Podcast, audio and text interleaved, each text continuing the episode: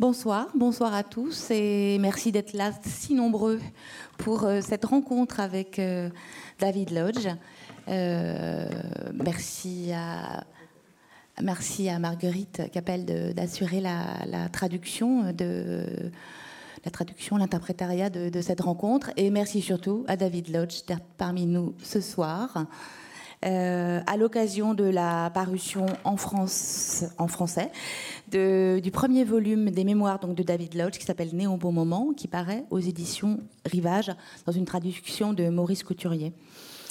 Est-ce qu'il est besoin de vous présenter David Lodge, qui est sans doute l'écrivain britannique préféré des lecteurs français, qui est peut-être même pour, euh, pour nous, lecteurs français, l'incarnation, d'une certaine manière euh, d'incarnation de, l'écrivain britannique, pour son art de la fiction, pour euh, la qualité de son humour, euh, aussi pour une certaine gravité, mélancolie, dont ses livres ne sont pas, ne sont pas exempts. On a découvert David Lodge en France à la toute fin des années 80, début des années 90, quand les éditions Rivage ont traduit Jeux de société. Euh, le succès a été immédiat, il ne s'est jamais démenti. Cela faisait déjà 30 ans que David Lodge écrivait, en fait. Euh, a suivi euh, donc la suite de la trilogie, ce qu'on appelle la trilogie, la Compass Trilogy, Changement de décor, Un tout petit monde, puis La chute du British Museum, encore un de vos livres extrêmement célèbres. J'en cite quelques-uns ensuite, Jeux de mots, Hors de l'abri, Thérapie, pardon, Pensée secrète, deux romans biographiques consacrés l'un à James, l'autre à H. Wells. Voilà, et, nous voici euh, avec ces, mémoires. Euh, première question, euh, un peu un peu facile. Ben, David Lodge, pourquoi, pour, qu'est-ce, qu'est-ce qui a motivé la décision de d'écrire des mémoires? À un moment donné, comment, comment l'idée ou l'envie s'est-elle imposée à vous de, d'écrire sur votre vie? Um, Well, I always thought that um, when I okay. Switched on. Is it, yeah. Can everybody hear me? Yeah? Yeah, yeah. Okay. Uh, this table seems to have come from an infant school, so I can't, can't get my knees under it. On dirait une table de maternelle, on n'arrive pas à passer les genoux en dessous. Um, I can tell by laughter that there are quite a few good English speakers here, which is encouraging.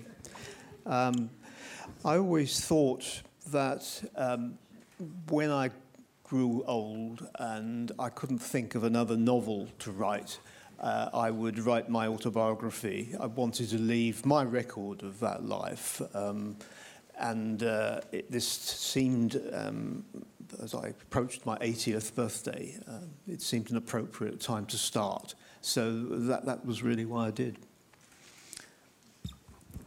Donc quand j'entends les rires, je me dis qu'il y a beaucoup d'anglophones ici, donc déjà c'est encourageant.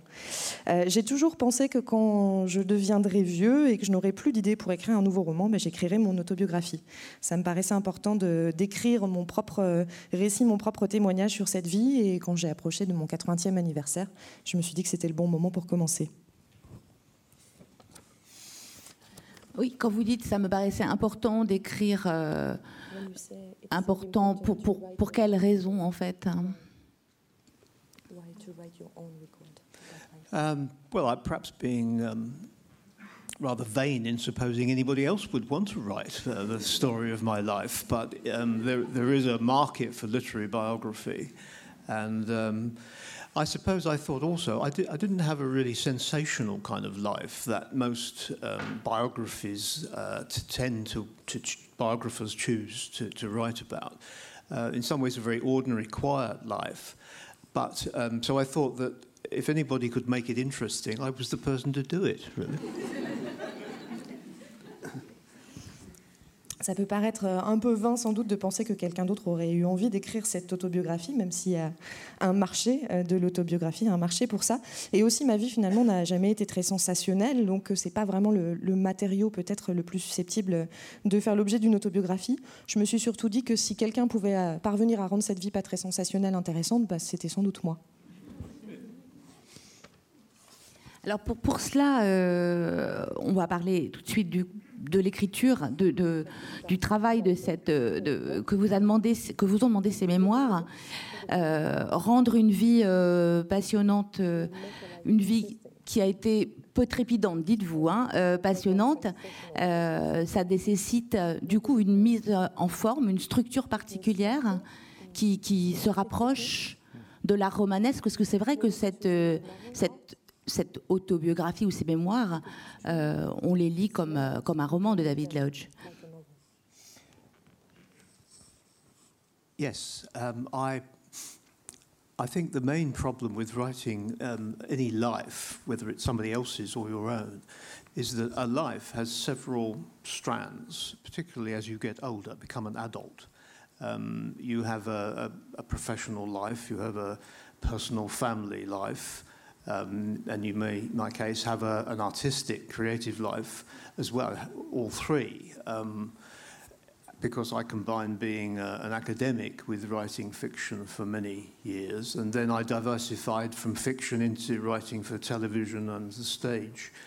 And each of those, those strands in one's life have a, a, set of people, a separate set of people connected with them, for instance, a separate set of relationships for every one of those strands. Which, and, but the life is developing chronologically on all those channels, as it were. How do you um, convey that complexity without creating a confusion in the chronology of the, of the, of the story? It, it's. Uh, quite a difficult uh, problem to solve. To preserve a sense of continuity so that you seem to be moving through time and space, uh, but bringing these, keeping these different um, strands going as well. That was what I found the most difficult, giving a sense of continuity, but also the multiplicity of anybody's life. Uh, and um, being a novelist, I think, helped because that's what novels do. They do give that impression of moving th- of the characters moving through time and space. Best of luck. Le problème euh, principal quand on rencontre, quand on essaie d'écrire euh, le récit d'une vie, que ce soit la vie de quelqu'un d'autre ou, la sienne, c'est qu'il y a plusieurs branches, plusieurs aspects dans une même vie, surtout quand on atteint l'âge adulte. On a sa vie professionnelle, on a sa vie familiale, on a sa vie euh, de création, sa vie artistique. Euh, dans mon cas, euh, les trois. J'ai combiné d'abord une vie académique, une vie universitaire avec une vie de fiction, puis je me suis diversifiée pour aller vers aussi l'écriture pour la télévision, pour la scène.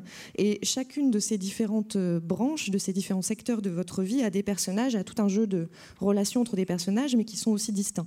Et une vie, c'est avant tout aussi un, parcours chronologique, mais du coup, comment euh, rendre cette complexité de ces différents espaces de votre vie sans créer de confusion sur la, chronologie? C'est ça le problème que j'avais à résoudre, c'est-à-dire comment essayer euh, de préserver une forme de continuité pour qu'on comprenne qu'on avance dans l'espace et dans le temps, mais en, gardant la de ces différents euh, espaces, de ces différentes vies. Et en fait, c'est ce que fait le roman. Donc, être un romancier, en ça, m'a aidé à réussir à relever ce défi.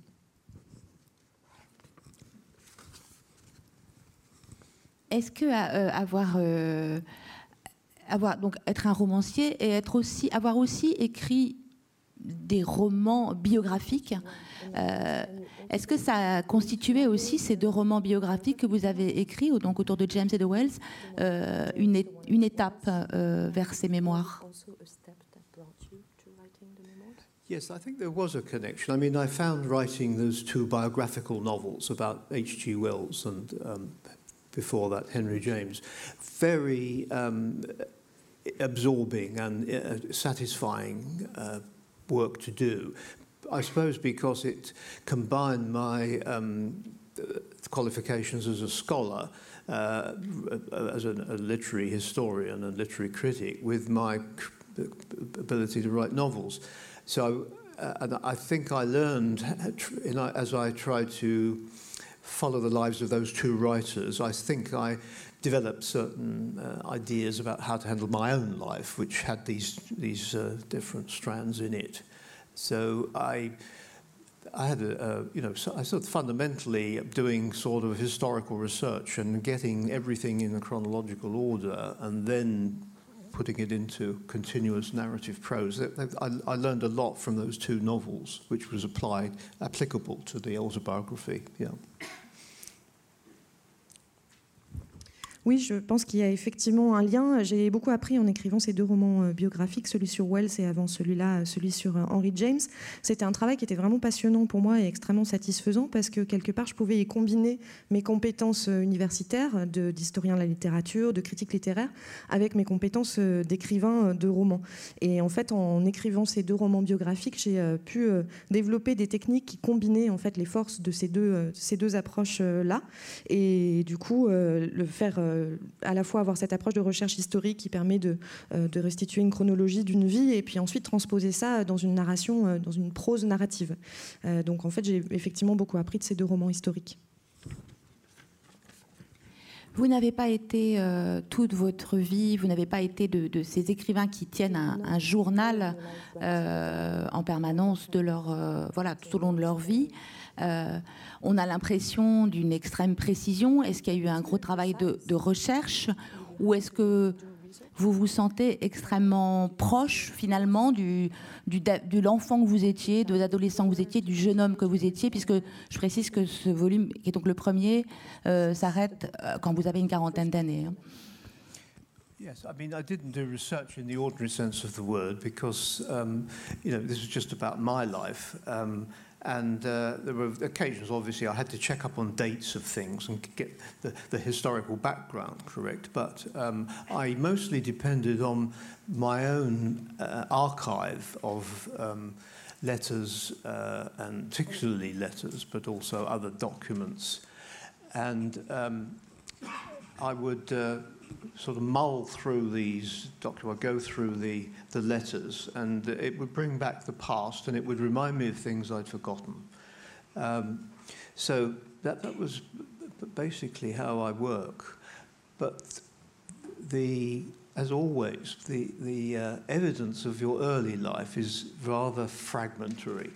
I mean, we all know how few photographs we have of our childhood and how many we have when we grow up, too many. Um, certainly in, in, my life, when cameras and photography were rather more rare than they are now.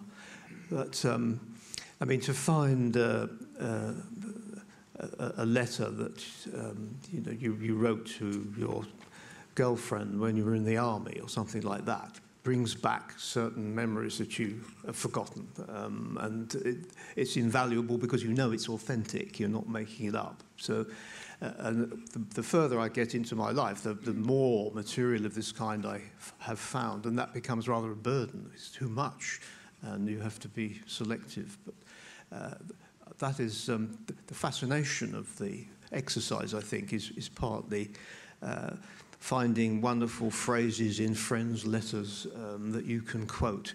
And uh, uh, that, that, that I, find quite an exciting. It's like going fishing, you know, quite don't know quite what you're going to catch. Um, sometimes it can be really very exciting. J'ai pas fait des recherches dans le sens ordinaire du terme, puisque là il s'agissait euh, euh, juste de ma vie. Évidemment, j'ai vérifié parfois quelques dates euh, de façon à être exacte sur le contexte historique, mais en fait, je me suis surtout appuyée sur mes propres archives, c'est-à-dire des lettres et d'autres documents que j'avais pu garder. J'ai parcouru tout ça, et en fait, en reparcourant tout ça, ça a ramené le passé à la vie et parfois rappelé des souvenirs qui avaient été oubliés. Mais les preuves qu'on peut avoir, les traces qu'on peut avoir de son passé sont toujours extrêmement euh, fragmenté. Euh, on le sait tous, quand, sur l'enfance en général, on a quelques photos en particulier du coup qui marquent, euh, surtout que dans mon enfance à moi, il y avait moins d'appareils photo que pour un enfant d'aujourd'hui. Donc quand on retrouve une lettre qu'on a écrite à sa petite amie à l'époque on était à l'armée ou ce genre de choses, ça a vraiment une grande valeur d'authenticité, ça ramène des souvenirs qui sont précieux. Mais par contre, plus on avance dans le cours de sa vie, plus il y a de matériaux. Et en fait, au bout d'un certain temps, ça devient presque trop de matériaux. Ça devient un fardeau parce qu'il faut, il faut sélectionner mais la fascination de l'exercice, c'est vraiment ça, c'est euh, de trouver euh, quelques phrases qu'on va pouvoir reprendre, citer dans une lettre qu'on a écrite autrefois à un ami. C'est un peu euh, comme d'aller à la pêche, on ne sait pas ce qu'on va trouver, et c'est ça justement qui est excitant dans l'exercice. Je sais qu'on vous a beaucoup posé la question depuis les, les trois jours, deux ou trois jours que vous êtes en France et que vous répondez à des, à des interviews. Mais néanmoins, euh, je pense que c'est important de revenir euh, sur ce titre que vous avez choisi pour, pour ces mémoires. Mmh. ce titre qui peut paraître effectivement un peu paradoxal pour de, dire né à un bon moment, vous êtes né en 1935, à, l'aube, enfin presque à l'aube de, de, la Seconde Guerre mondiale. Euh, vous avez grandi dans une Angleterre euh, encore, enfin, se relevant du conflit euh, moralement et, économiquement. comment ce titre s'est-il imposé à vous? Quel sens lui donnez-vous Yes, I'm, often asked about this, um, and uh, I'm very glad to answer it again. Um, but the, the, title is drawn from the first sentence of the book in English, and that is I drew my first breath on the 28th of January 1935, which was quite a good time for a future writer to be born in England, especially one belonging to a lower middle class family like mine. Um, when, uh, and the reason that I put in the word quite, which is a very English word with many different meanings, some of them contradictory. Um, quite can mean uh, very or it can mean fairly. Um, and uh, in this case, it uh, a qualifying word. It's to say a good time to be born suggests there was nothing wrong with that time to be born. But um, I was aware that for many people, uh, particularly in continental Europe, 1935 was a very bad time to be born because you were a child through the horrors of the war. Well, I had a distant view of the horrors of the war, but I wasn't personally greatly affected. Um, I didn't lose any relative. Uh, I was obviously too young to be involved in it. Um, and I was very glad later that I had a memory of it because it was such an epic event in history. And uh, I, I, think it gave me a perspective on what happened to society later. Uh, but um, that was why I put quite a good time to be born rather than just a good time to be born. But the French uh, were impatient with this qualification, uh, with the, wanted a more direct and uh, epigrammatic uh, title.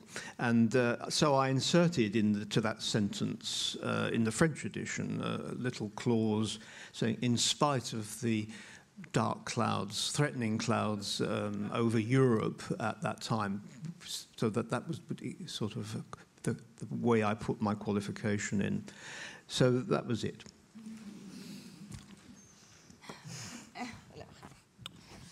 C'est une question qu'on m'a effectivement souvent posée, mais je suis content d'y répondre euh, à nouveau. En fait, le titre est donc tiré de la première phrase du roman, donc je vais lire la version française. Je suis venue au monde le 28 janvier 1935, moment faste pour un futur écrivain né en Angleterre et appartenant à une famille de la petite bourgeoisie comme la mienne, malgré les sombres menaces qui planaient sur l'Europe. Euh, en fait, j'ai choisi le mot quite en anglais. Le titre, c'est Quite a Good Time to Be Born, qui a été traduit par Né au bon moment. Ce mot, en anglais, il a un sens un peu euh, contradictoire, un peu complexe. Il peut vouloir dire beaucoup, mais il peut aussi vouloir dire plutôt. Euh, ce que moi, ce que je voulais, enfin, on peut l'entendre quand on dit au bon moment, euh, comme euh, le fait de dire qu'il n'y avait aucun problème à cette époque à être né euh, à ce moment-là. Bien évidemment, j'avais tout à fait conscience que c'était une époque d'horreur pour beaucoup de gens en Europe et qu'il y a beaucoup de gens pour qui être né à la veille de la Seconde Guerre mondiale, c'était évidemment pas du tout une bonne chose. Moi, j'avais une forme de distance par rapport à ça. J'étais trop jeune pour être impliquée directement. J'ai pas perdu de proches. plus tard, je me suis dit que j'étais content d'avoir des souvenirs de cette période vraiment importante de cet événement euh, historique important parce que ça me permettait aussi d'avoir une certaine perspective sur les changements de la société qui ont, qui ont suivi. Donc j'étais, euh, c'était intéressant pour moi de, m'en souvenir. Mais j'avais quand même choisi ce mot quite pour dire que c'était pas forcément un bon moment euh, pour tout le monde en anglais. Mais les éditeurs français ont eu peut-être une forme d'impatience par rapport à, à ce titre et ont voulu quelque chose de beaucoup plus direct, d'où le titre français né au bon moment, ce qui fait que la phrase dans la version française se termine par malgré les sombres menaces qui planaient sur l'Europe, qui est un élément que j'ai rajouté pour réintégrer quand même euh, cette nuance euh, sur le bon moment. Um, Euh, c'est aussi un, donc forcément un livre qui raconte une, vocation d'écrivain qui était une, une vocation euh, précoce. Est-ce que, est-ce que la, est-ce que vous seriez devenu un, écrivain si vous n'aviez pas été avant le lecteur que vous, êtes, que, vous, vous êtes, que vous avez été? Um, no writer has ever written a novel without having read at least one, and probably hundreds. Um, all books are made out of other books as well as being representations of life. And uh, I don't know any novelist of consequence who wasn't a great reader, usually from an early age. Um, it's just the the medium of the of the art, and uh, you, you, the only way to start is to start by emulating the writers who excite you and inspire you, and therefore most. Uh, beginning work, beginner's work, is rather derivative, um, and uh, that's in, inevitable. Um, and then the writer has to try and find their own voice and to find new ways of saying familiar things. Uh, but reading is, is the route to writing, no question.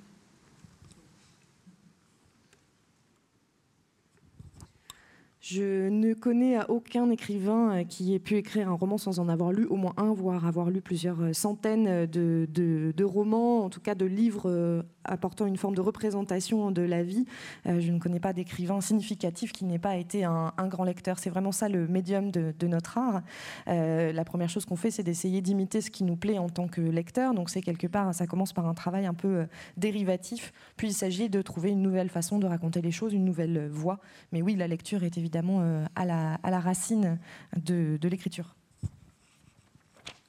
Vous êtes, euh, on, vous voit dans, le, dans, le, dans, dans ces mémoires euh, lire et vous, choisir, vous choisir dans la bibliothèque des, des, des, des, références, des auteurs qui vous ont marqué. Évidemment, Joyce, James, dont on parlait tout à l'heure. Mais quand vous quand, vous arrivez, euh, quand vous arrivez, quand vous avez 20 ans et que, et que le moment est venu, peut-être pour vous d'écrire, l'atmosphère euh, littéraire est très, euh, très nouvelle en fait. les, les les, les, maîtres, les maîtres anciens qui ont, qui ont été les vôtres sont un peu balayés par des, des une nouvelle génération d'écrivains. Um, yes, I'm finding that two channels of sound going into different ears rather difficult. Uh, I think this is about my reading as it, um, and the books that influenced I, me. I repeat the question. Yeah. the question was when you start writing when you're 20, yeah. your old masters, your influence mm. are being kind of wiped away by a new generation of literature? no, no, not really. I mean, um, it was a gradual process. I was reading, um, you know, novelists like Evelyn Waugh, Graham Greene when I was a teenager, um, and they, he, you know, they certainly influenced my later work. Uh, I was uh, influenced by James Joyce very much. Uh, um, for both reasons because he wrote about a Catholic culture that I recognized, even though it was 50 years or more in the past. And also because he was um, uh, constantly experimenting with ways of representing life in language. Uh, and uh, he was um, a great source of uh, inspiration to me.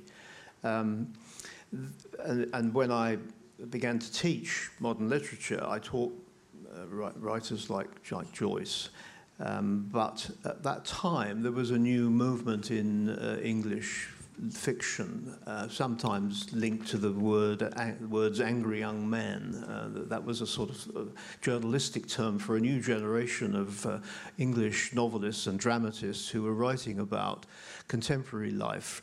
Uh, from a, a, different angle from that of the established reputations of um, playwrights and novelists, more um, ordinary people's lives, uh, lives in industrial cities, working class, lower middle class life, and um, with a certain satirical, uh, ironic edge.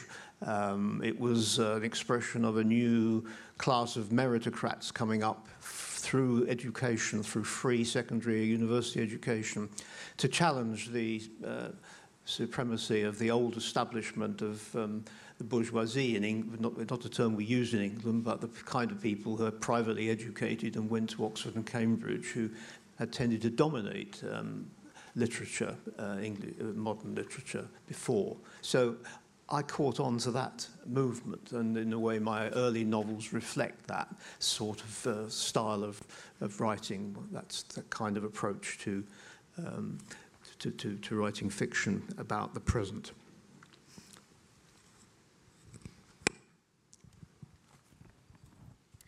En fait, pas vraiment. Ça a été quand même un, un processus euh, plus euh, progressif qu'un qu'un coup de balai euh, sur les, anciens euh, maîtres. Moi, j'ai lu euh, Evelyn Waugh, Graham Greene quand j'étais adolescent. Joyce m'a énormément influencé pour, plusieurs raisons, à la fois parce qu'il écrivait du point de vue d'une culture catholique qui était aussi la mienne, même si lui, c'était 50 ans avant, et aussi parce qu'il a expérimenté énormément avec beaucoup de façons différentes de représenter la vie au travers de la langue, au travers des mots. Donc ça a été une source d'inspiration importante.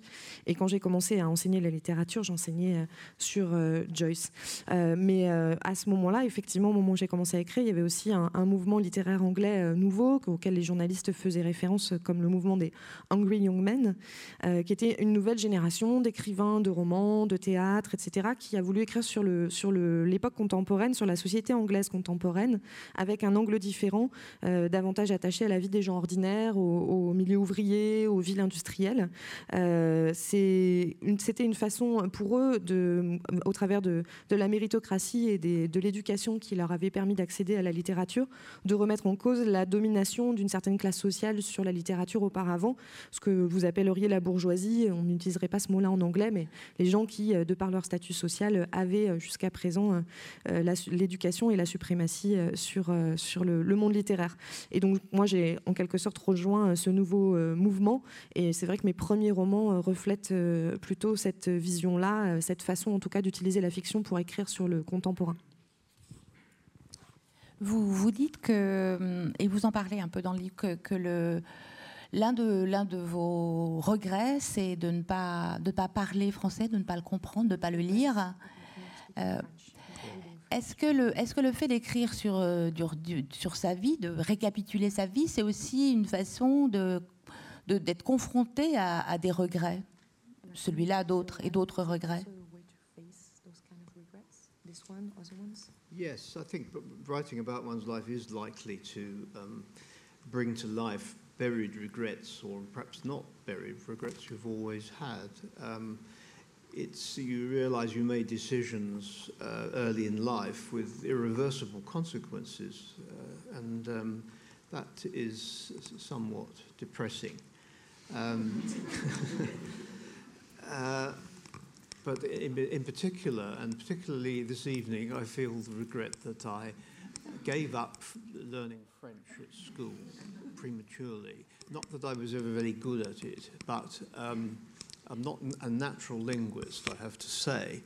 But uh, I did uh, do quite well in Latin, which, uh, but um, I tell the story in the in the autobiography, and I won't go into the details. But it, due to a a, a very silly uh, government edict that you had to be a certain age in order to take the first public examination on the, the, uh, the route to going to university, um, which was called, called then uh, the, the um, GCE O level. And uh, I was just uh, too young to, to sit the exam in the year in which I had followed the syllabus. I was completely ready to do it, um, but I was unable to do it. My school appealed, and I was not the only one caught in this trap. Uh, and um, I had a choice of either staying in the same form for another year, doing the same books and the same syllabus for a year um, before going to the what we call the sixth form in, in England, which is the preparation for university. Either that, or I would move straight into the sixth form and take the O level exams in the first year and the A level, which is the university entrance kind of exam uh, in the second year. And I chose to do that but that was quite a heavy burden of work to do, prepare for one exam in the first year and another in the second year. Uh, and um, I decided I, I, was doing four subjects uh, at that level. That's how the syllabus worked in England, rather specialised. And uh, I decided to give up the one I least enjoyed and was least good at, which was French. But somebody, I mean, I didn't have anybody to tell me really that this was a very bad idea um, and uh, that I ought to try and keep up the French. Um, the result is that uh, I never felt really comfortable with the language, spoken language. I can read it with difficulty, looking up the dictionary a lot, um, but I can't speak it. I suppose if I'd gone to live in France for a while, I could have picked it up. But there were so many other things in my life I wanted to do that um, I never got around to learning French. And then I married um, a woman who was fluent in French, and so she escorts me around France, like a pathetic person I am. Um, and uh, of course, the world speaks English, so there is, a, again, a, a, lack of real incentive uh, to learn foreign languages. Because when I first came to France, not many people in shops and cafes and so on spoke French or would admit to, uh, to spoke English or would admit to speaking English, but uh, now it's, it's, it's no, no problem usually. So lazily, I'm afraid. And then, of course, I got deaf, so I had a wonderful excuse. So I can't, can't possibly learn a language when, uh, to speak it when you're half deaf. I can hardly speak English now.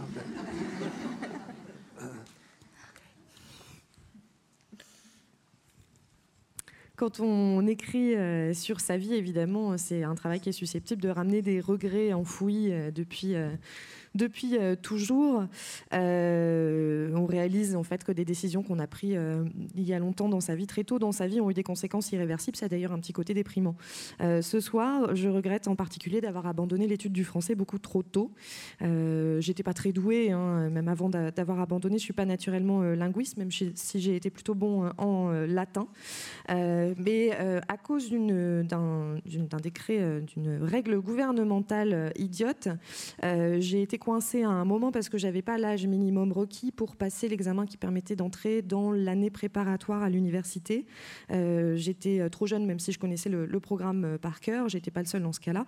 et donc j'avais en, gros le choix de repasser, refaire le même programme ou d'essayer de passer deux examens deux années d'affilée pour rejoindre le cursus universitaire. Et donc j'ai fait ce choix qui était un peu difficile d'avoir un examen la première année puis un autre l'année suivante.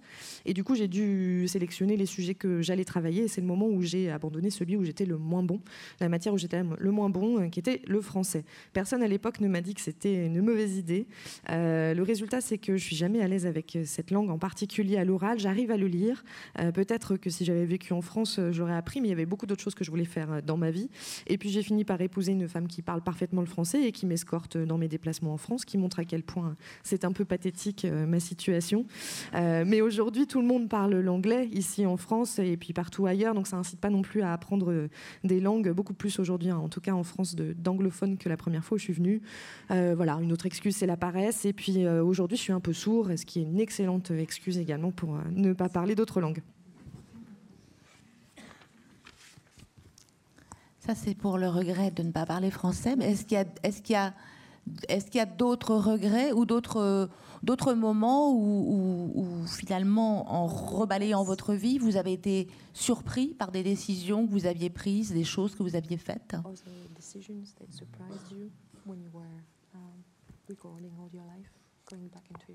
Decisions You mean about? You mean decisions I made in my life? Um, uh, I, I, um, I, I can't think of any really. I mean, yes, I mean, I, yes, I would say that I inherited from my family background, and particularly my father, a habit of parsimony, of um, not getting into debt, uh, of being very cautious with money. And this caused me a lot of unnecessary um, annoyance and frustration and uh, worry. Um, because I was actually um, going, life was going to get better for me gradually. I was, uh, I mean, although I was paid very little as a junior lecturer, and my first books didn't earn all that money, uh, much money. They did earn something, and um, I should have realised that I could afford. For instance, I mean, typically, uh, when I decided I wanted a car, I bought a, a car, a cheap second-hand car, with the recommendation of somebody, which turned out to be a terrible purchase. Almost every moving part of it had to be replaced uh, in, in the first year I had it what I should have done was borrow the money and bought a new Mini, you know, and I would have had a much uh, more relaxed life as in consequence. Similarly, the first house I bought was absolutely terrible house, and uh, I was condemned to live in it for several years. Um, and uh, I, again, it was because I, I wasn't prepared to borrow uh, uh, on, on the strength of my expectations um, and uh, was too cautious. So uh, it was going to America, I think, which liberated me from this uh, rather parsimonious uh, habit of um, mind. I became a bit more generous and risk taking as a result of that experience.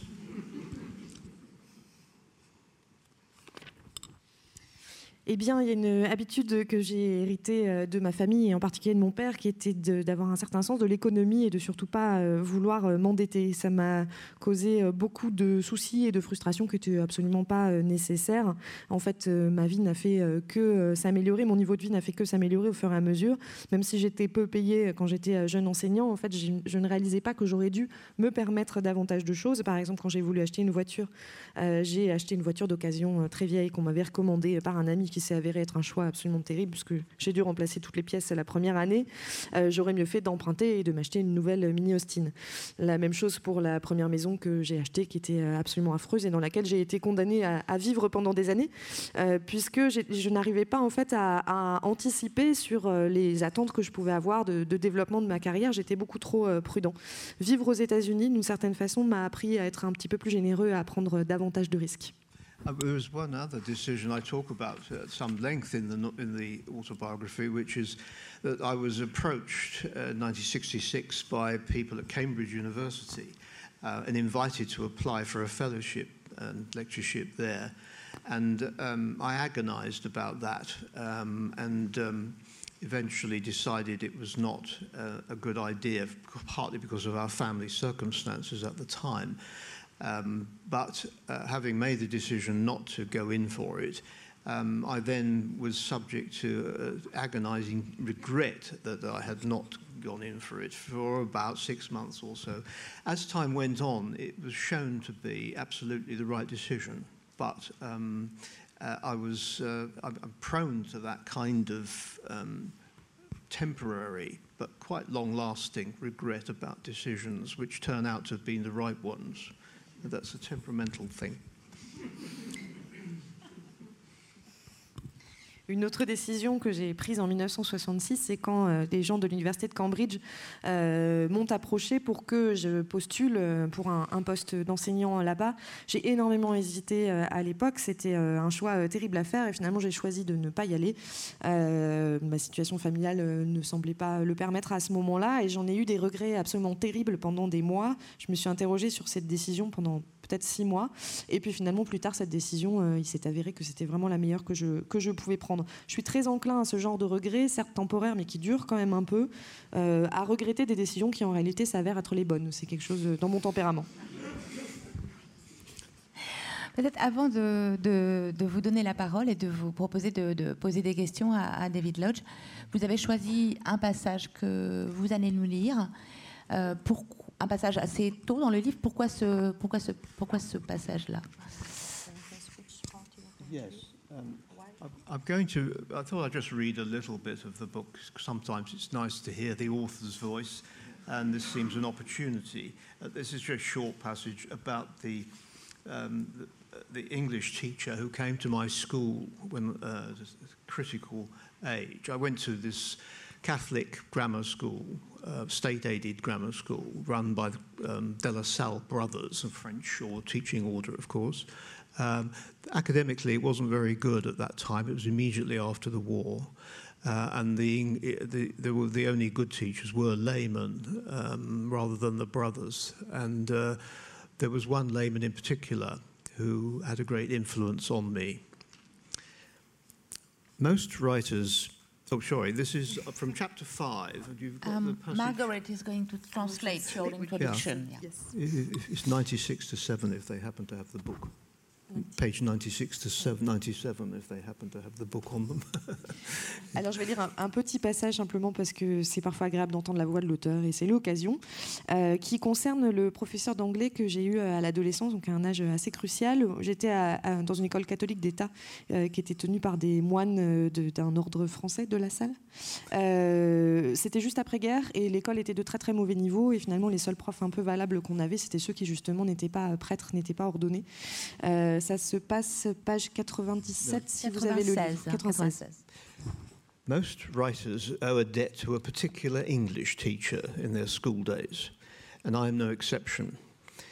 When I was in the fourth form and approaching the age of 14, a new teacher joined the school and took over the teaching of English in my class. He was an Irish layman, not a brother, in other words, called uh, Malachi Carroll, though it was some time before we discovered that unusual and potentially mockable first name.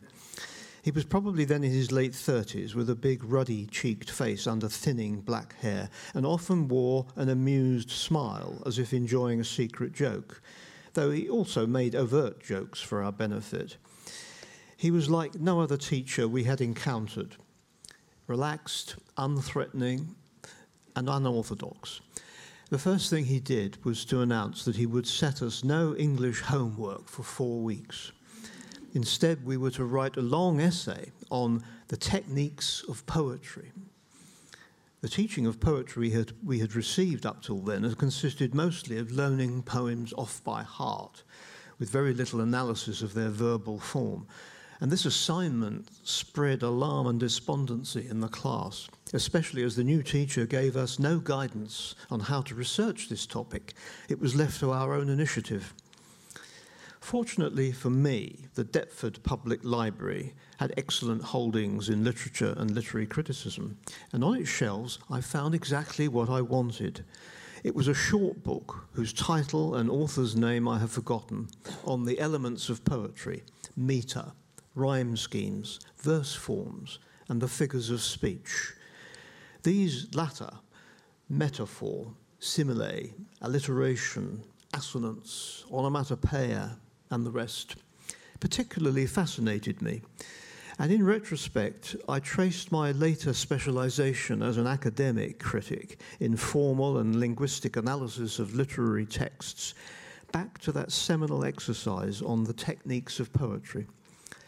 Mr. Carroll commended my essay and must have identified me as a pupil with literary promise. For over the next few years, he became my mentor as I began to develop an interest in both critical and creative writing. In 1950, when I was 15, he encouraged me to polish a homework essay on the poetry of Wilfred Owen for the annual school magazine called Signum Fidei, Sign of the Faith, which was my first published work. It seems a sadly stilted piece to me now, but a humorous sketch on the child in church and a short story called Major County Award, also selected by Malachi Carroll for publication in the magazine for 1951 and 1952, were more promising. Merci beaucoup.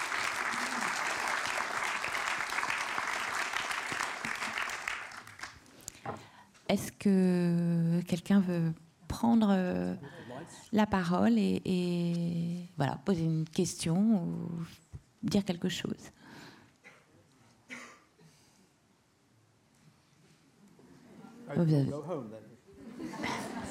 Je pense qu'il y a peut-être un micro, il doit y avoir un, un micro qui, euh, il y a un micro qui va circuler si, voilà, il suffit de se manifester. Ah,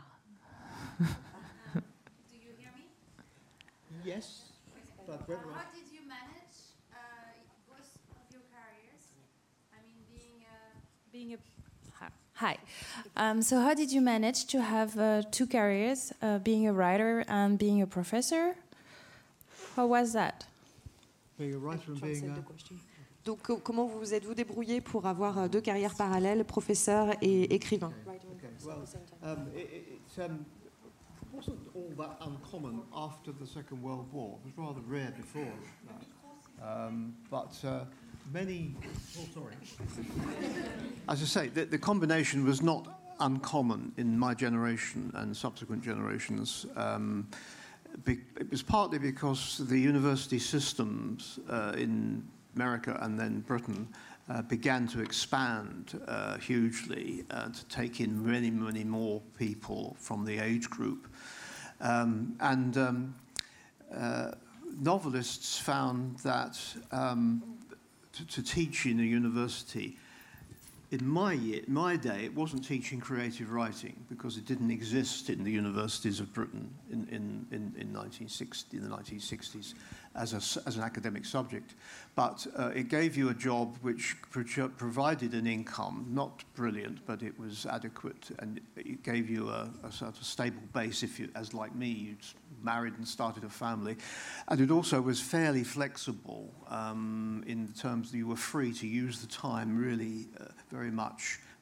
Obviously, you had teaching duties, but you could um, you had long vacations, you had um, spare time, um, you could given a sabbatical occasionally, and I got into the habit of taking unpaid leave uh, in various ways in order to make time for writing.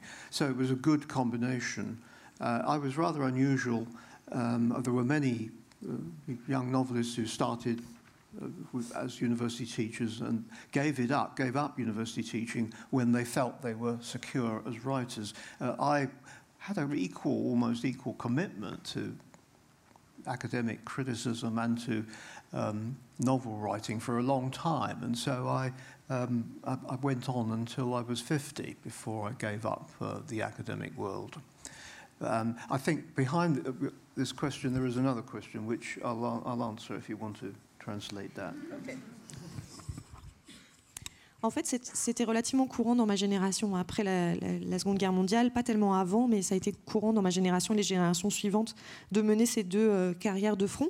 Euh, c'est une époque où le système universitaire aux États-Unis puis euh, en Angleterre s'est beaucoup développé, a, impliqué de plus en plus de, gens dans une génération, un, volume de plus en plus important de, gens. pour les, romanciers, à l'époque, à, mon époque, enseigner à l'université, alors c'était pas enseigner la création littéraire l'écriture, ce qu'on appelle euh, aujourd'hui le creative writing, ça n'existait pas à l'époque. C'était enseigner la littérature, mais c'était surtout un moyen d'avoir un revenu stable. Euh, moi, par exemple, mariée avec ma famille, euh, c'était c'était exactement ce qu'il me fallait. Et en même temps, avec une certaine flexibilité, on avait du temps libre. On avait des cours, évidemment, mais on avait des longues vacances, on pouvait prendre des congés sabbatiques. moi, j'ai pris l'habitude de prendre régulièrement des, congés sans solde. Et donc, beaucoup de jeunes romanciers de ma génération ont commencé comme ça. Et puis, dès qu'ils étaient suffisamment installés dans leur carrière de romancier, ils abandonnaient leur poste à l'université. Moi, j'ai été très investie dans les deux pendant longtemps, en fait, et j'ai attendu euh, d'avoir 50 ans pour abandonner euh, ma carrière à l'université. Uh, I think perhaps behind your question is another one. I mean, how do you uh, avoid the um, discipline of criticism and the experience of teaching great literature from inhibiting you uh, from your own creative um, invention and uh, freedom? Uh, and I never found that conflict uh, in, in practice. I found that the, uh, there was, um, as it were, a symbiotic relationship between my critical work and my fiction, in as much as I felt that um, having practice and experience in writing fiction made me a better critic of fiction. And likewise, um, being uh, uh, an academic critic made me able to see what was wrong with what I was writing or how to overcome a technical problem in the structuring of a novel or things like that. So, in other words, I thought that they both fed into each other. But there was a conflict of personae, of, um, the professorial personae, particularly as I became more senior in academic life, and the uh, the, the, the, free spirit of the rather anarchic free spirit of, of a novelist who um, is only interested in having a literary effect and doesn't uh, worry too much what people will think. Uh, so as I became more senior, I became aware there was a slightly, there was some tension between the two roles that I had in life. Um, I, I tried to keep my novel writing private. I didn't teach creative writing when it did become a subject. I didn't discuss my novels with my students, though I knew they were all reading it, reading them. Um, and I lived a rather schizophrenic existence for some years uh, in that way. Um, and I was quite glad to be able to give up the academic world eventually and be a full-time writer and not to have to worry about that.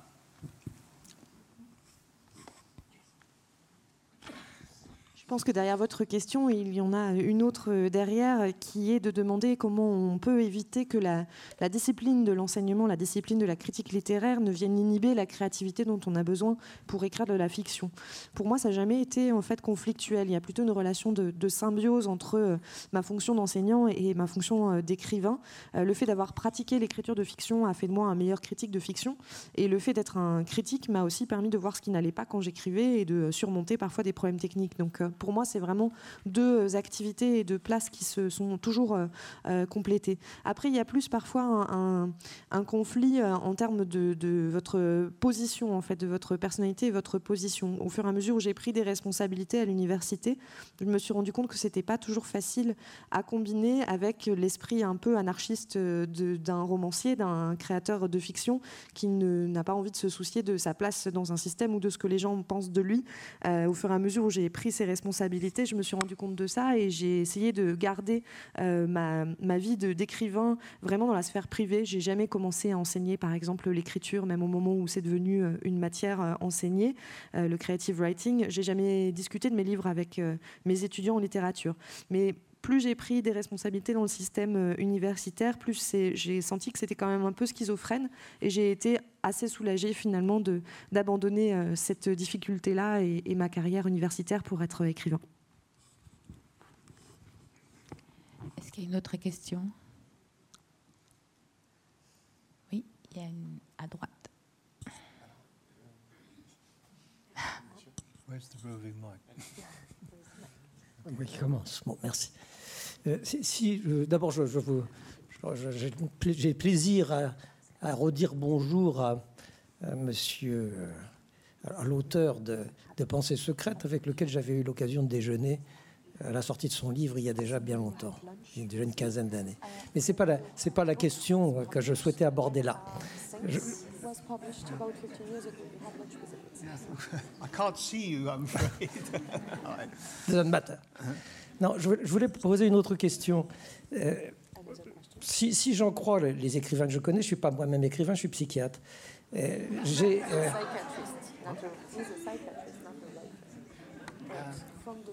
si j'en crois donc les écrivains qui se sont confiés à moi, une difficulté dans l'écriture, c'est qu'il faut s'absenter du monde pendant un long moment, le temps de la création de son œuvre.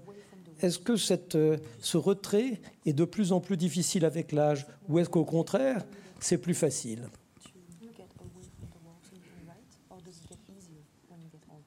Get away from the world. Yes. Mm, not quite sure. And, uh, I'm not quite sure I've grasped this question. Um, th- uh, th- there is a, a, strong literary element in, um, in, the practice of psychiatry, I think. I mean, Freud was, in some ways, a great imaginative writer, I think. Uh, kind of detective stories. Uh, his case histories are suspiciously like the stories of Sherlock Holmes, actually.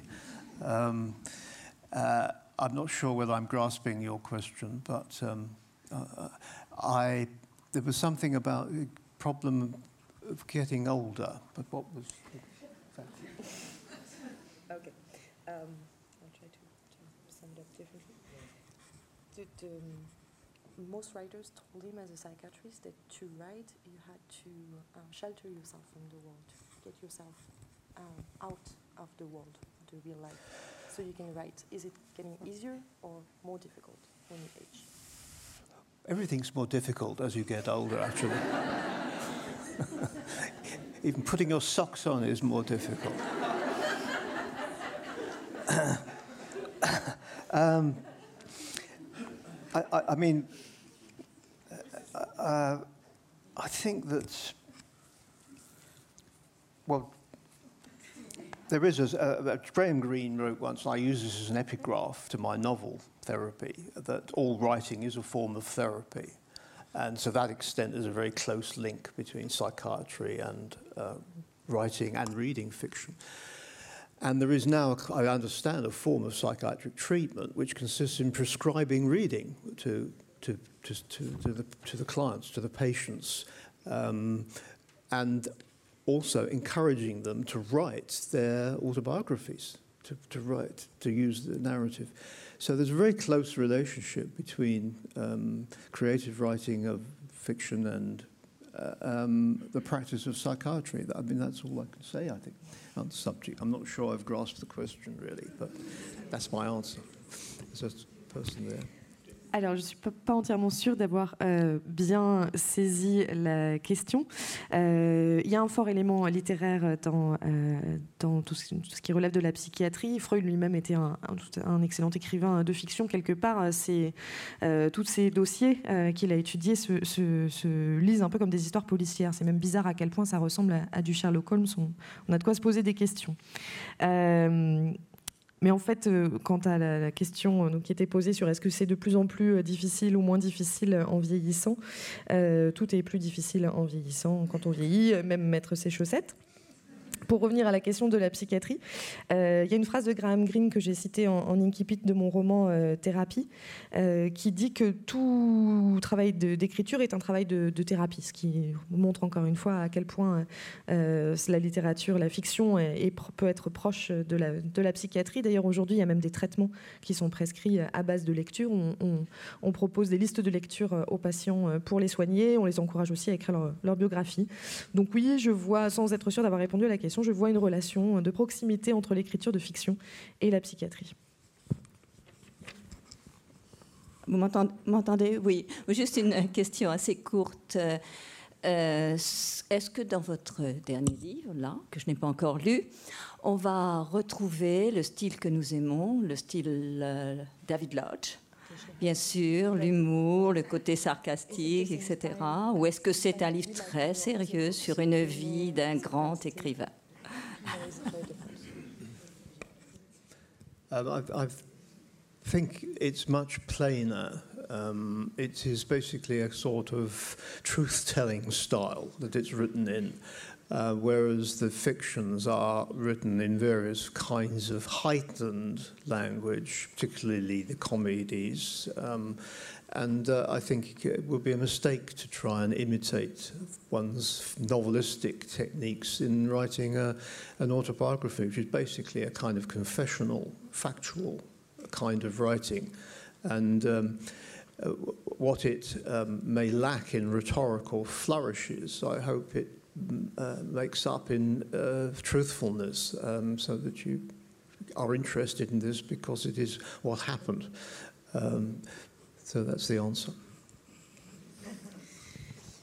Je crois que ce livre a été écrit dans un style plus sobre, euh, plus direct. Il s'agit ici de dire la vérité. Il n'y a pas tous les éléments d'exagération, euh, d'emphase qu'on peut utiliser quand on écrit euh, un roman. D'ailleurs, je pense que ce serait une erreur d'intégrer ces éléments-là quand on écrit une biographie qui est plutôt de l'ordre du factuel, de la confession. Euh, donc je pense qu'il y a moins de fioritures rhétoriques dans, dans l'écriture euh, de, de, ce livre-là, qu'il faut lire plutôt parce qu'on a vraiment envie de savoir comment ça s'est passé vraiment.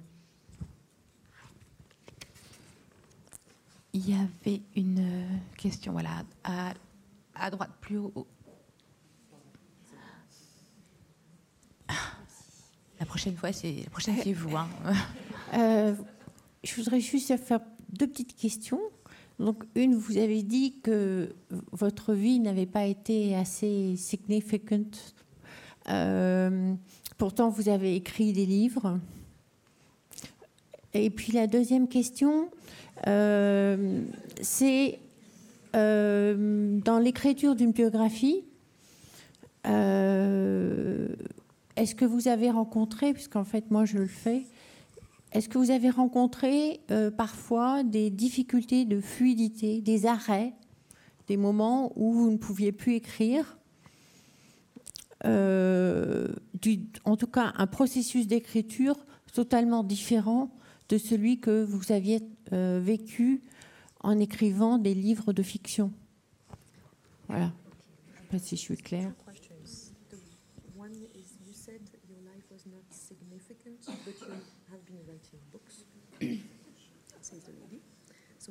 Not significant? You said sensational, I think. And uh, the other question is, in writing biographies, do you have um, a different writing process than from fiction, including maybe more moments when you have to stop and it's more difficult to write?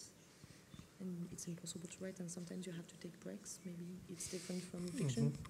Well, the first question, I think you misunderstood something I said. Um, I don't think my life is insignificant.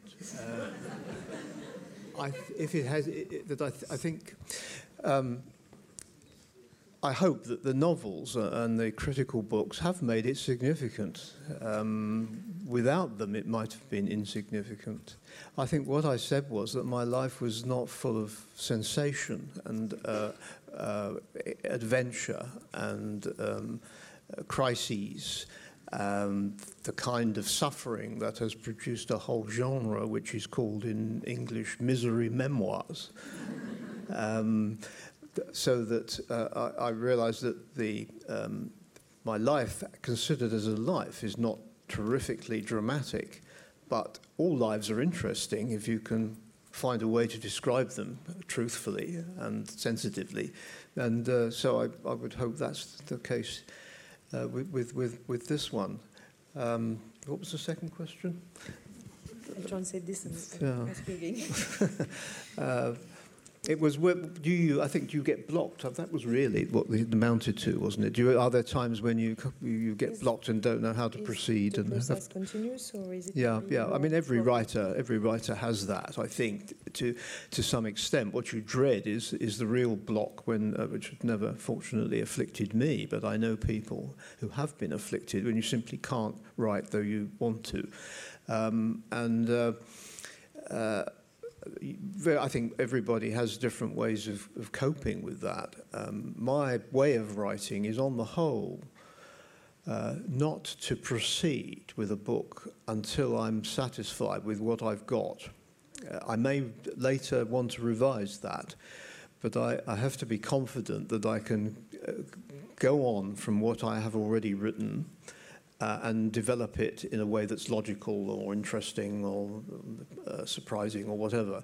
And so that sometimes holds me up for a long time because um, this often happens after a few chapters of a new book.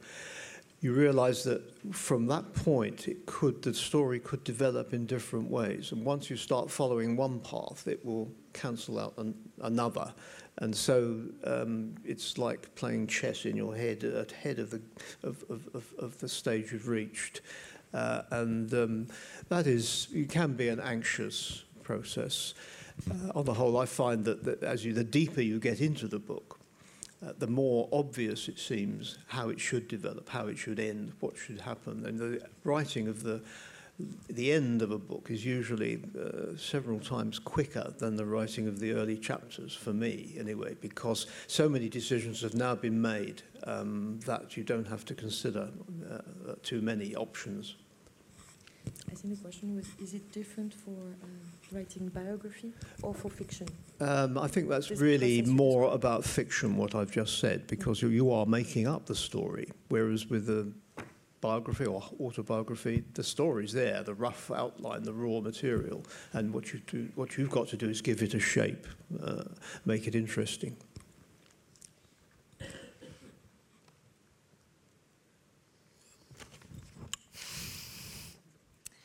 Alors, je pense qu'il y a eu méprise sur ce que j'ai dit tout à l'heure. J'ai jamais dit que ma vie était insignifiante et j'espère bien, en tout cas, que mes livres sont euh, significatifs euh, dans euh, la littérature. Ce que j'ai dit, c'est que ma vie n'était pas sensationnelle, c'est-à-dire qu'elle n'a pas été aventureuse. J'ai pas connu des crises et des souffrances du genre qui alimentent ce qu'on appelle carrément en, Angle- en Angleterre un genre littéraire de- des mémoires de malheur. Euh, ma vie n'est pas très dramatique, mais ça ne veut pas dire qu'elle n'est pas intéressante. Je pense que toutes les vies peuvent être intéressantes du moment qu'on arrive à, les raconter avec une forme de, sensibilité et, une forme de, talent pour les, raconter. Euh, la deuxième question relative au moment où, on est bloqué dans l'écriture, je pense que tous les écrivains rencontrent, rencontrent des moments comme celui-là. On y fait face euh, différemment. ma manière à moi, c'est de ne pas continuer dans l'écriture du livre tant que je ne suis pas satisfait de ce que j'ai déjà posé sur le papier. Euh, tant que j'ai pas suffisamment confiance. Ça ne veut pas dire que je n'y reviendrai pas, mais des fois, je suis vraiment retenue longtemps à un endroit parce que euh, parfois, à certains chapitres, on réalise qu'il y a plusieurs voies possibles pour le livre. Euh, c'est un peu comme un jeu d'échecs, et donc là, il faut prendre des décisions qui vont orienter le livre dans, un sens ou dans l'autre. Et parfois, je préfère m'y arrêter longtemps, même si c'est un processus qui peut être anxiogène. Mais le plus on avance dans le livre, le plus évident ça devient en fait ces choix-là. La fin est souvent beaucoup plus rapide à écrire que le début d'un livre parce qu'on a déjà pris énormément de décisions et il n'en reste plus tellement à prendre, ça se déroule. Mais ce que je, dis là est vrai pour la, fiction bien plus que pour la biographie, puisque dans le cas de la biographie, en fait, les, les faits, l'histoire est déjà là, euh, ce qui le travail est complètement différent. Il s'agit juste de rendre cette histoire intéressante et le, lui donner une forme. On va prendre la question. Il y a une jeune femme qui lève la main là depuis longtemps. voilà. Et euh, ah non, vous avez intercepté euh, le. C'est pas très. C'est la jeune femme qui est à votre gauche. Oui, mais alors vraiment, c'est la fin. Pas fait donc. Euh... I have a question for you, Mr. Lodge. C'est pas um, fair play. Hein. What... non, la, la, voilà. Euh, alors, ma question est sur. Euh, enfin, pour revenir sur votre euh, culture catholique, enfin, parce que vous avez déjà évoqué cette question dans euh, la chute du, British Museum. Et je voulais savoir euh, quelle place, si elle en avait une, euh, dans, votre biographie, puisque vous disiez tout à l'heure que voilà, vous, vous faisiez place à la, à la vérité. Et du coup, voilà, j'étais intéressée par cette place de votre culture catholique dans votre autobiographie.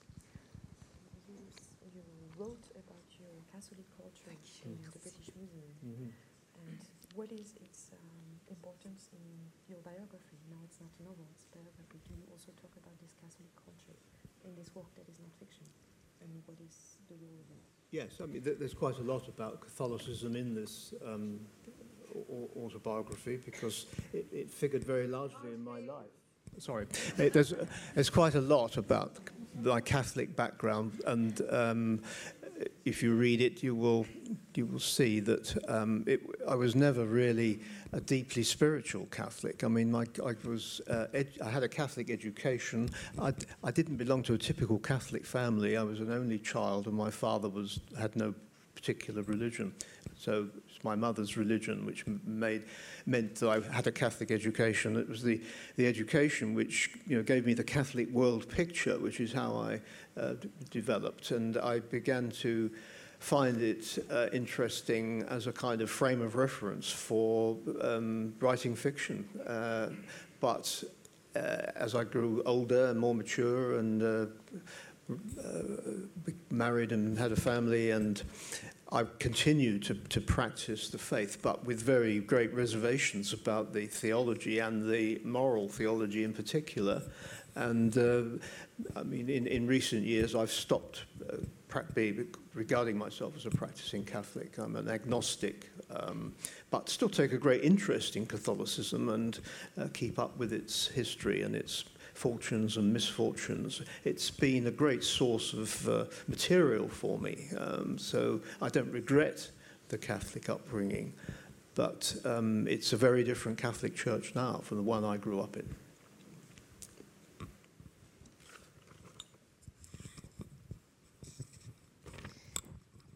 Oui, euh, ce livre parle aussi beaucoup euh, de, la culture catholique, de ma culture catholique, celle dans laquelle euh, j'ai grandi. Vous verrez en, lisant le livre que j'ai jamais été quelqu'un d'extrêmement porté sur la spiritualité. Ma famille n'était pas non plus une famille traditionnelle catholique comme on l'imagine. Déjà, j'étais fils unique. Mon père n'avait pas, lui, de religion. C'était ma mère qui était catholique. Mais j'ai quand même eu cette éducation qui m'a transmis, en gros, l'idée générale de ce que c'était que la théologie et la culture catholique au sens large. J'ai toujours trouvé que c'était intéressant comme cadre de référence pour écrire de la fiction. mais finalement, en grandissant, en devenant plus mûr, en ayant ma propre famille, en devenant adulte, j'ai continué à pratiquer cette foi, mais avec des réserves de plus en plus importantes sur la morale et sur la, théologie catholique. Aujourd'hui, depuis quelques années, je me considère même plus vraiment comme pratiquant, mais plutôt comme agnostique. Mais j'ai toujours énormément d'intérêt pour la culture catholique et pour la religion catholique. Pour moi, ça a été des, matériaux extrêmement euh, précieux. Euh, j'ai beaucoup d'intérêt pour euh, son histoire et ses, ses, vicissitudes. Et j'ai aucun regret quant à, quant à cette éducation catholique que j'ai eue, même si l'Église d'aujourd'hui ne ressemble pas du tout à celle que j'ai connue enfant. À vous, madame, et ce sera la, la dernière question.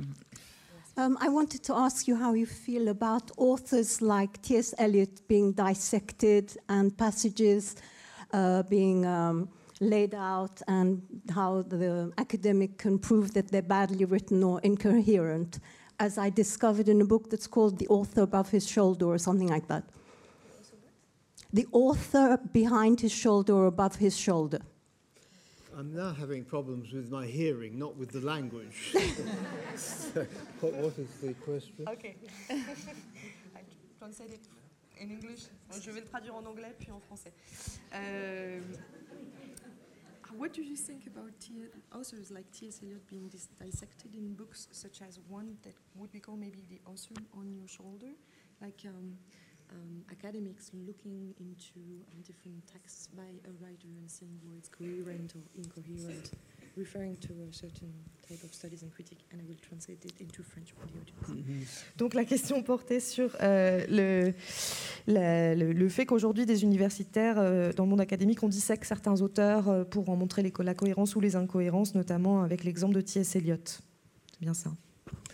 I'm not quite sure why you think this is an issue. Um, if a poet writes poetry, critics are entitled to analyse it and uh, investigate it. Because T.S. Eliot was an interesting case because he um, he wrote a kind of poetry which was designed to defeat simple interpretation, which was full of multiple meanings, which was full of suggestion rather than statement.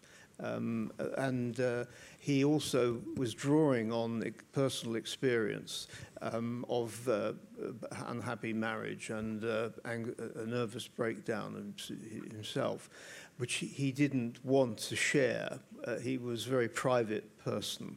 But to publish poetry is to surrender your privacy. To publish a novel is to surrender your privacy. You are open to interpretation um, and you can use various disguises and masks, and writers are very practiced at doing that.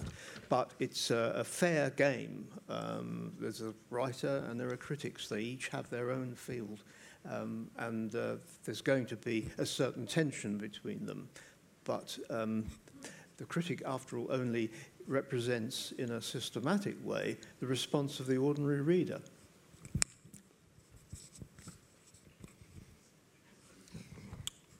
En fait, je ne comprends pas très bien pourquoi ce serait un problème euh, pour vous, euh, cette façon de disséquer les, auteurs. Si un poète écrit euh, un poème, euh, il est tout à fait du bon droit d'un critique de venir l'analyser, de venir enquêter sur ce qu'il a écrit et sur comment il a écrit. Euh, le cas de T.S. Eliot est très intéressant parce qu'il écrivait des textes qui avaient vocation à, combattre les interprétations directes ou, ou, simples. Il y avait toujours des sens extrêmement multiples, il y avait toujours plein de façons de, de le lire. Et il écrivait aussi à partir de son expérience personnelle, de sa vie à lui, euh, de dépression, euh, d'une vie familiale aussi euh, assez malheureuse. Et il n'avait pas envie en fait de livrer cet aspect privé de sa vie, mais en même temps, c'est bien ça qui nourrissait son écriture. Et en fait, écrire, c'est livrer sa vie privée aussi, c'est la donner à voir à des lecteurs. Et les écrivains sont passés maîtres dans l'art d'arborer des masques pour cacher cette, cette vie privée, mais c'est un jeu et c'est de bonne guerre que les critiques creusent derrière pour euh, la redécouvrir. Et quelque part, un, critique ne, livre rien d'autre que la perspective d'un lecteur ordinaire. Merci beaucoup, merci beaucoup Marguerite Capel pour euh, vous avez été héroïque. euh, merci à vous d'avoir été là et évidemment merci à vous David Lodge de vous être prêté à cette rencontre. Merci beaucoup.